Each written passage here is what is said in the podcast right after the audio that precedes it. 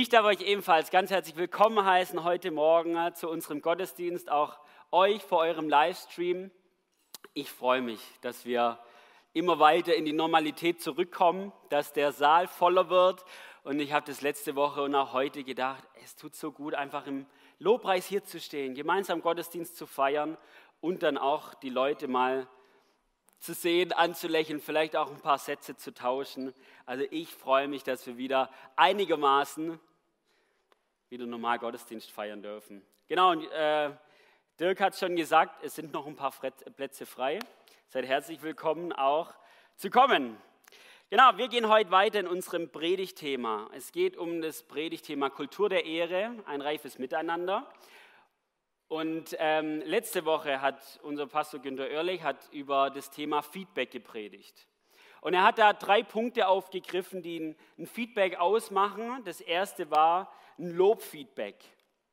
Also ich erkenne etwas in einer Person oder ich sehe etwas, was eine Person gemacht hat und ich spreche das, was ich denke, spreche ich auch aus. Hey, vielen Dank. Hey, das hast du gut gemacht. Zum Beispiel, Hey, immer wenn du, Katrin, an der Tür vorne stehst im Gemeindehaus, ich freue mich immer, ich fühle mich immer herzlich willkommen, wenn du an der Tür stehst. Lobfeedback. Hey, ich freue mich darüber. Vielen Dank, das ist mir aufgefallen und ich spreche das auch aus. Ich behalte es nicht nur für mich selber. Das zweite war das konstruktive Feedback. Äh, Günther hat einen Spiegel dabei, wo er. Äh, ein Autospiegel, wo man, wo man an die Seiten des Autos sehen kann. Jeder von uns hat blinde Flecken. Jeder von uns sieht Dinge nicht optimal und konstruktives Feedback gilt auch, dass wir auf jemanden zukommen in Liebe, aber auch in Klarheit und Wahrheit und zu sagen, hey, das ist nicht ganz richtig, wie das gerade läuft. Keiner von uns hat eine 360-Grad-Sicht. Wir haben, na, Fische sind wir auch nicht, 180 Grad haben wir auch nicht. Wie viel sind das? Vielleicht 110 oder so. Und für die anderen sind unsere Nächsten auch ein Stück weit zuständig, wo wir Menschen in unserem Leben haben, die uns konstruktives Feedback geben und sagen, hey, in Liebe. Ich glaube, das läuft nicht so, wie es auch richtig sein soll. Und das dritte und das letzte war Potenzialentwicklungsfeedback. Das steht mit Sicherheit genauso im Duden. Spätestens seit gestern, ich glaube, das Wort gibt es wahrscheinlich nicht, aber ich habe es gut gefunden. Potenzialentwicklungsfeedback. Und es überschneidet sich ziemlich stark mit dem zweiten. Also es geht um, um äh, konstruktives Feedback, aber mit dem Schwerpunkt darauf, dass die Person in ihr Potenzial entfaltet.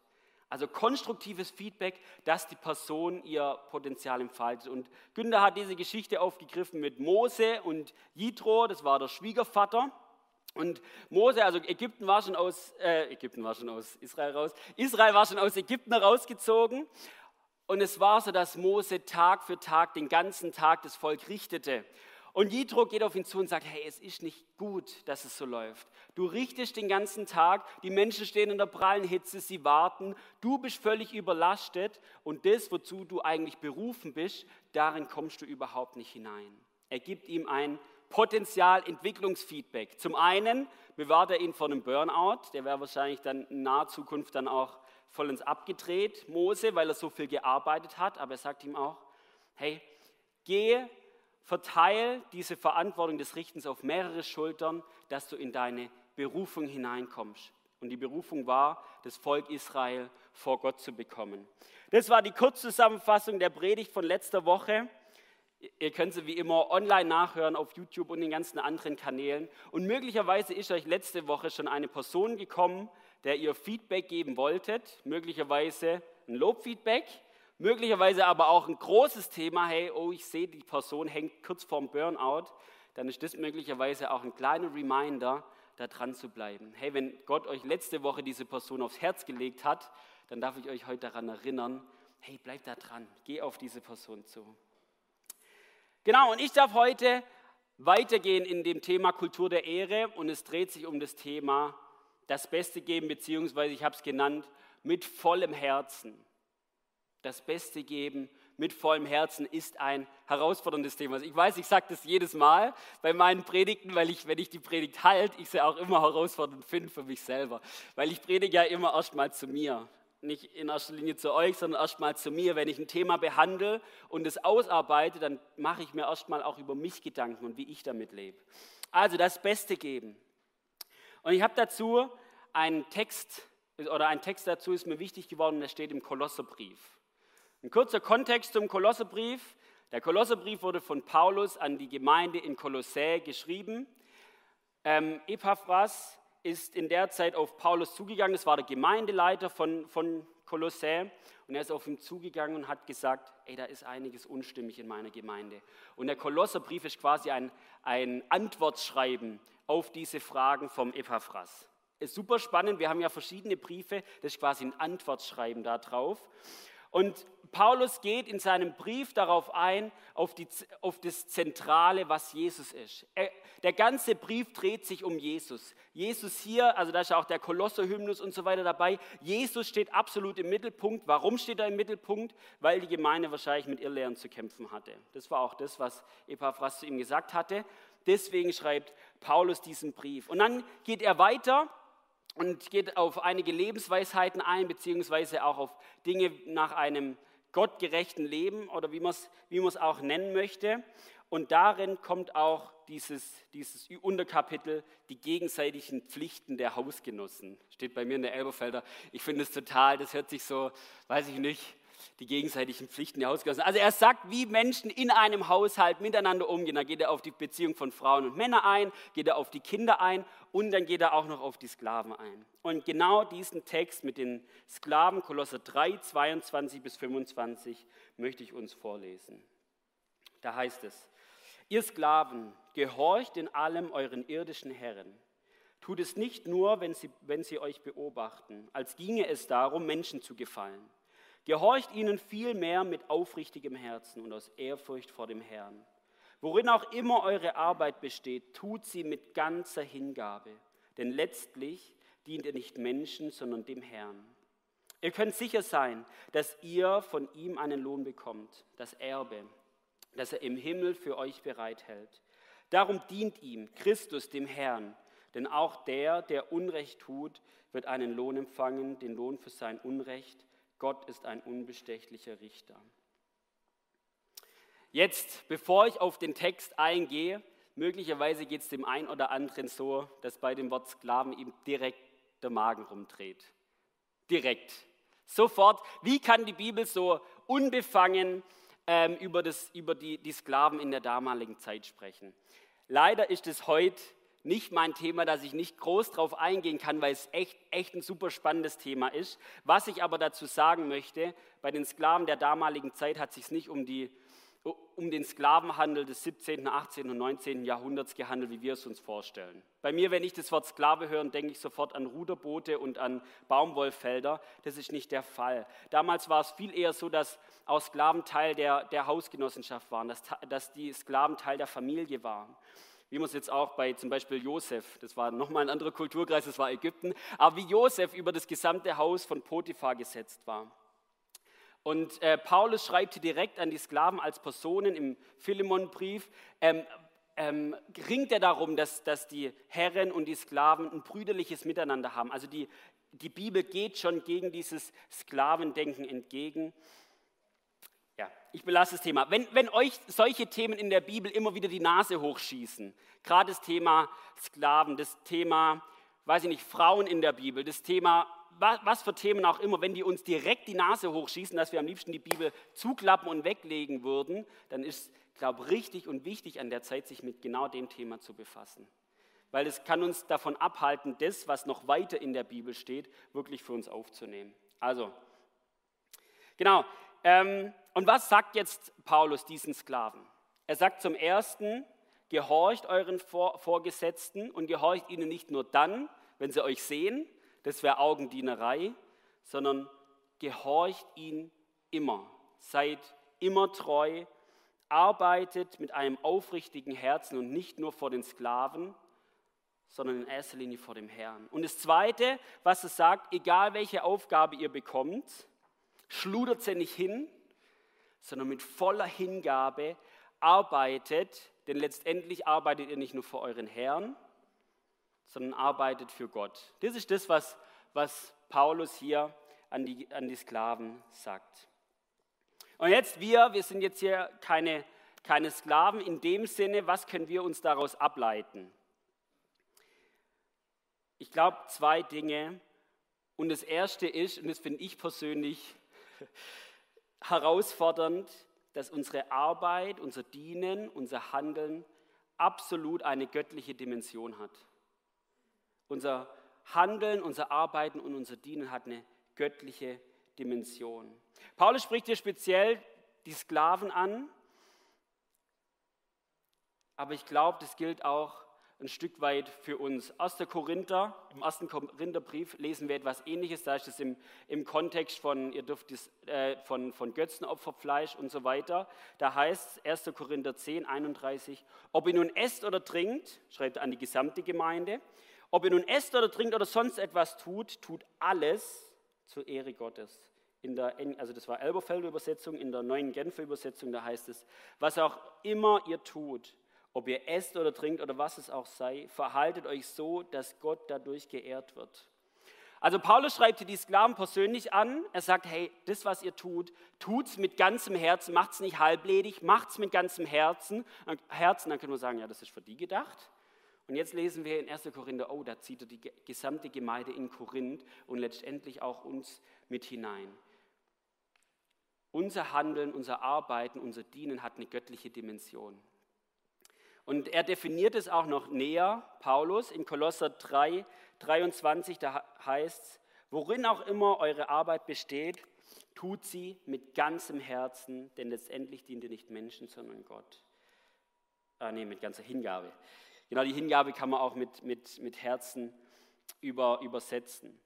Also es geht nicht darum, eine Arbeit hinzuschludern, einfach eine Arbeit zu leisten, dass sie gemacht ist, sondern es geht darum, in Ehrfurcht vor Gott, in Ehrfurcht auch ja, vor dem, der mich geschaffen hat, meine Arbeit zu verrichten, eine göttliche Dimension. Und dabei, ihr merkt, es geht nicht um Perfektionismus. Es muss bis aufs Letzte perfekt sein. Es muss nicht ums Letzte ähm, genau sein, sondern es geht um eine Herzenshaltung. In welcher Herzenshaltung arbeite, diene und handle ich in meinem Leben? Und wenn ich das auf meine Arbeiten in der Gemeinde beziehe, dann, wie ich das schon gesagt habe, finde ich das herausfordernd. Das eine ist, hier oben zu stehen und mir Mühe zu geben und eine gute Predigt abzuliefern und, und ähm, mich vorzubereiten und zu machen, wenn Menschen mich sehen, wenn auch die äh, im Livestream noch Menschen zuschauen und so weiter. Das ist das eine. Aber nur in dem Fall, mich anzustrengen und mein Bestes zu geben, wäre Augendienerei, sondern wie sieht es auch hinter den Kulissen aus? Was ich, eine Arbeit, die ich ums Verrecken nicht mag, da würde ich sagen, ja. Die, eine Arbeit, die ich ums Verrecken nicht mag, ist Buchhaltung. Ich kann es nicht leiden. Obwohl ich BWL studiert habe, ich mag es nicht. Buch führen, Excel-Tabellen und Geld und dann fehlt eine Rechnung und hin und her, ich kann es nicht leiden. Und es ist auch in Ordnung, ich muss die Sachen nicht alle leiden können, aber wirklich auch hinter den Kulissen zu sagen, hey, ich schluder das jetzt nicht hin, sondern ich gebe auch in, der, in dieser Arbeit hey, Gott zur Ehre mein Bestes. Ich gebe Gas, ich gebe Gas.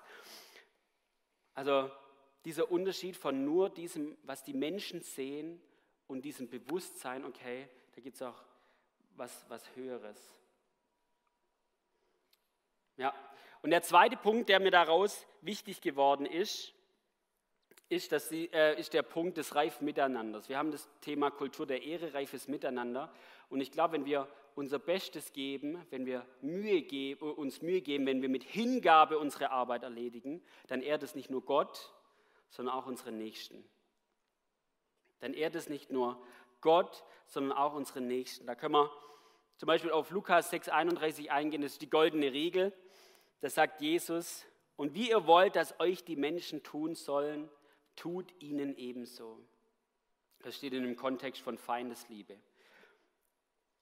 Und ich merke es bei mir, es macht etwas mit mir, wenn jemand, wenn Menschen in der Gemeinde oder auch sonst, ich meine, die Gemeinde ist mein Arbeitsplatz, vielleicht bei euch im Arbeitsplatz, ähm, wenn Menschen ne, dort, wo sie sind, sich Mühe geben und, und ihr merkt es. Und, ihr merkt, und man merkt es auch, wenn Menschen etwas hinschludern. Man merkt es. Und die Frage ist, was macht es mit mir? Fühle ich mich dadurch geehrt oder fühle ich mich dadurch nicht geehrt?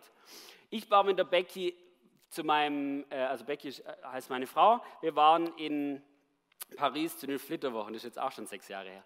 Flitterwochen waren letztendlich drei Tage, weil äh, die Becky studiert hat, wir hatten keine Zeit, drei Tage waren wir in Paris. Und wir sind an der Champs-Élysées gelaufen, Triumphbogen, und da war eine Pizzeria. Wir haben uns reingesetzt, jetzt italienisch essen in Frankreich ist auch so eine Sache, aber wir haben uns reingesetzt. Und das Restaurant war unter aller Sau. Das war unter aller Sau. Die, die Menschen waren unfreundlich. Wir haben eine Pizza vorgelegt gekriegt, die hat getrieft von Fett. Da waren so drei fette Parmaschinken drüber geklatscht. Und Becky und ich sind rausgegangen und wir haben, und es war auch noch teuer, Champs-Élysées, ist ja auch logisch. Vielleicht war es auch nicht schlau von uns, genau dahin zu gehen, aber alles in allem, wir, haben uns, wir sind da rausgegangen und haben gedacht, äh, das geht nicht. Das geht nicht. Wie können die denn so mit uns umgehen? Wir, wir, wir, wir müssen auch einiges dafür zahlen. Wir waren beide Studenten, hatten es jetzt auch nicht dicke. Und dann kriegen wir sowas vorgesetzt. Und die waren auch noch unfreundlich. Das war etwas, wo Menschen ne, nicht ihr Bestes gegeben haben, sondern das hin, hingeschmissen haben. Ein positives Beispiel wäre unsere Beamerfolien. Zum Beispiel, die Beamerfolien mache nicht ich, die hat jetzt die Christiane Lang heute gemacht. Vielen Dank auch an der Stelle. Die Beamerfolien könnte man auch reichlich funktionaler gestalten. Schwarzer Hintergrund, weiße Schrift drauf, kein Problem. Und hier hat sich jemand hingesetzt, hat sich Bilder rausgesucht, hat das ganze Ding gestaltet. Es wäre ebenso funktional gewesen, wenn es schwarz auf weiß gewesen wäre. Aber uns als Gemeinde und mir persönlich dient es, wenn ich etwas Schönes anschaue. Da hat sich jemand Mühe gegeben, da hat sich jemand hat jemand das Beste gegeben, anstatt einfach hinzuklatschen. Und wir sehen es an so vielen Stellen in der Gemeinde. Die Band, die, die viel geprobt hat, unser Techniker, der extra am, am Freitag noch gekommen ist. Die Kinderferienwoche, wo so viel Zeit in Anspruch nimmt. Oder auch was Banales bei der Abendbibelschule. Da gibt es immer was zu essen. Und wie sieht das Essen aus? Wir haben als Jugend kriegen dann immer noch die Überreste. Da haben wir was gekriegt, so ein großer Ring, so ein Sandwich, mehrfach belegt und so richtig lecker. Hey, das ist Wertschätzung, das ist Ehre. Ich ehre die Menschen, die dazu kommen. Ich gebe mein Bestes. Ich lege nicht irgendwas hin, Aufbackweckle und eine Bockwurst, macht es euch selber, sondern ich ehre die Menschen, indem ich auch an dieser Stelle mein Bestes gebe. Und ich glaube, das ist ein, ein, großer Teil einer Kultur der Ehre, wenn wir im Miteinander sind, auch wenn wir miteinander arbeiten, ne, dass wir unsere Aufgaben gewissenhaft erfüllen, dass wir unsere dass wir unsere Aufgaben nicht halblebig erfüllen, sondern mit einem vollen Herzen, mit Hingabe, wie es auch Paulus an die, an die Sklaven schreibt. Und jetzt das Beste geben, wenn man, man könnte auch sagen Exzellenz, ja, oh, Minenfeldwort. Das Beste geben mit vollem Herzen kann aber auch ins Negative umkippen. Absolut. Das, das geht, der gesamte Kolosserbrief geht darauf ein, dass Jesus das Zentrum ist und dass das, was Jesus getan hat, ausreicht. Das heißt, wenn ich in ein Denken hineinkomme, ich muss so mein Bestes geben, dass ich, was, dass ich eine, wenigstens eine Anzahlung dafür leiste, was Jesus für mich getan hat. Ich muss ein Stück weit aufwiegen, was er für mich getan hat. Dann geht es absolut an dem vorbei, was ich sagen möchte. Absolut. Ich habe ich hab das mal gesehen. Ähm, ähm, ein Bild, da hing ein Kreuz und da stand auf der linken Seite, das habe ich für dich getan und auf der rechten Seite, was tust du für mich? Und das ist genau das, was ich nicht sagen möchte. Es geht nicht darum, ähm, Gott etwas zurückzugeben, dadurch, dass ich ihm ehrenvoll arbeite oder was auch immer, sondern mir geht es um, um, um eine Herzenseinstellung, wie ich die Aufgaben verrichte, die vor mir liegen. Also es geht nicht um, ähm, um ein Verdienstdenken.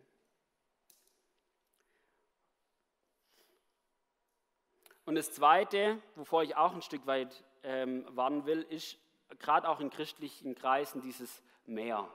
Ich muss mehr für den Herrn tun. Es, es geht noch weiter. Ihm zu Liebe, ihm zur Ehre, ich muss noch mehr und noch mehr. Und wenn ich schon auf dem Zahnfleisch bin, dann kann ich trotzdem noch ähm, den Kaffee warm machen für, keine Ahnung, das Pastorenfrühstück oder was auch immer. Es geht immer noch ein Stück weit mehr. Es geht immer noch mehr. Es geht immer noch mehr. Warum? Weil es Gott zur Ehre ist. Und ich glaube auch genau das geht auch daran vorbei.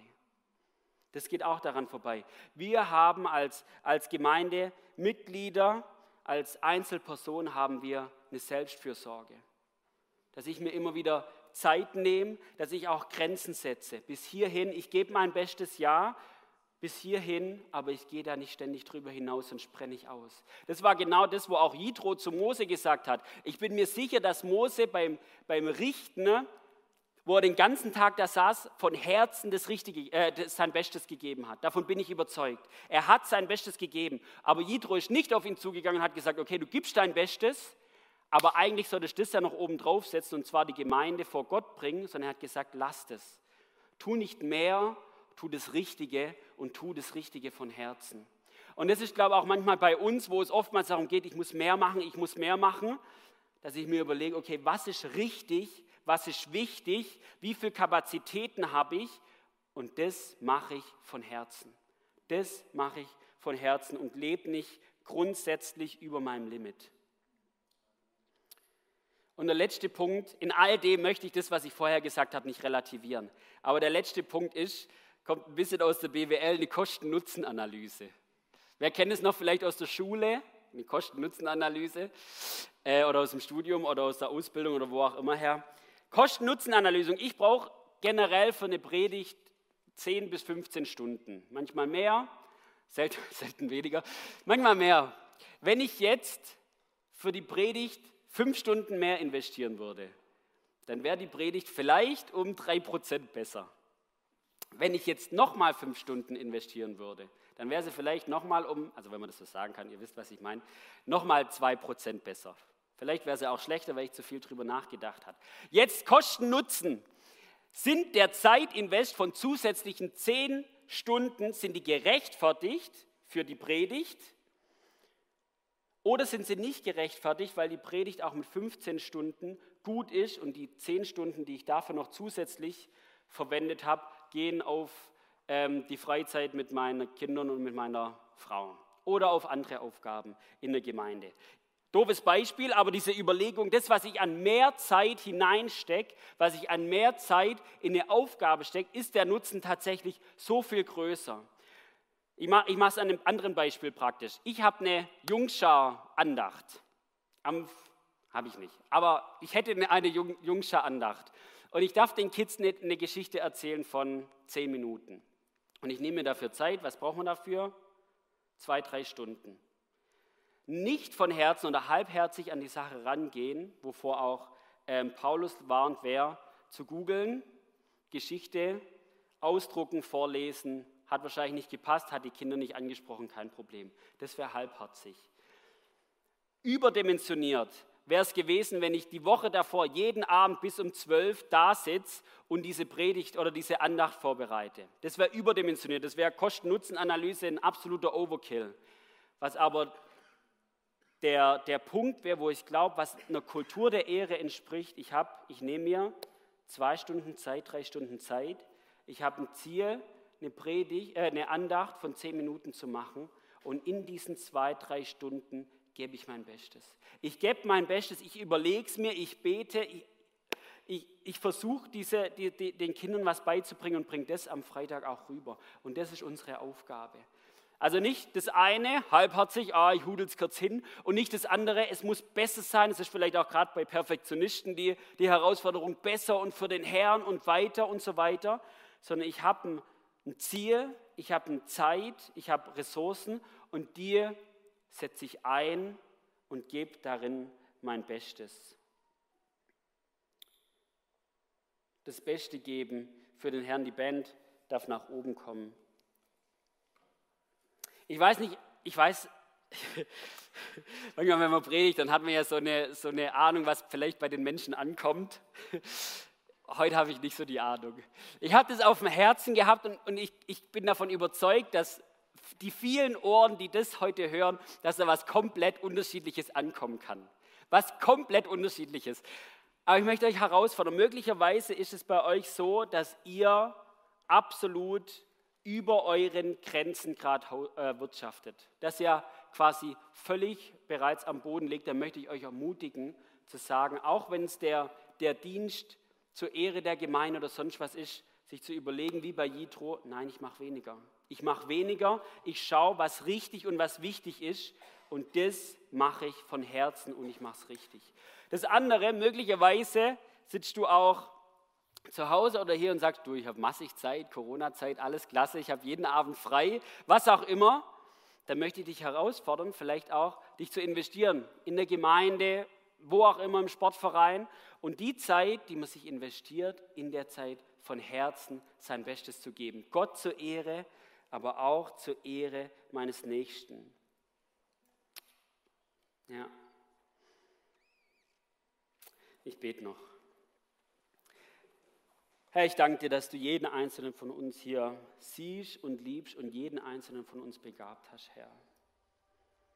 Und du siehst, dass dieses Thema das Beste geben, Exzellenzdenken, auch in unserer Kultur so stark verhaftet ist. Ah, und ich möchte mich da nicht eins machen mit, mit, der, mit diesen Deutschen, es muss noch besser sein und es muss noch besser sein und, und, und perfekt und weiter und so weiter, Herr. Damit möchte ich mich nicht eins machen, aber sehr wohl mit dem Denken, dass mein Arbeiten und mein Handeln auch eine Auswirkung hat auf meine Nächsten. Herr, und ich meinem Nächsten zur Ehre und dir zur Ehre mein Bestes gebe. Mit der Zeit, die ich habe, mit den Möglichkeiten, die ich habe, mit den Gaben, die ich habe. Und ich möchte jetzt auch für diejenigen bitten, die über ihrem Zenit sind, wie in Mose, die absolut nicht mehr weiter wissen, Herr, dass du ihnen Weisheit schenkst, wo sie auch Dinge lassen können, dass du ihnen Weisheit schenkst, wo sie Dinge weglegen können, die sie nicht mehr tun müssen und dass sie sich darauf besinnen können, was wirklich wichtig ist. Sowohl zu Hause, sowohl in der Arbeit, sowohl im, in der Gemeinde. Herr Jesus, dass wir das, was wir tun, dass wir das Richtige tun und dass wir dieses auch von Herzen machen. Herr Jesus, du siehst das auch so, so schnell, gerade auch in, in Arbeiten in der Gemeinde oder auch zu Hause, wenn man sich schon über Jahre hinweg irgendwie in, in Schlendrian reinkommt, Herr. Herr, und ich, ich, ich bete, dass du uns da ja, auch anstupst, dass du, uns, dass du uns darauf hinweist, wenn wir Dinge einfach nur hinhudeln, wenn wir Dinge einfach nur hinschlendern, Herr. Dass du uns darauf aufmerksam machst. Und dass wir auch diese Aufgaben dir zur Ehre und unserem Nächsten zum Dienst wirklich von Herzen machen. Und all das bete ich in dem Bewusstsein, dass deine Liebe ausreicht, dass deine Gnade nicht käuflich ist. Absolut, Herr. Das bete ich in deinem Namen, Jesus. Amen.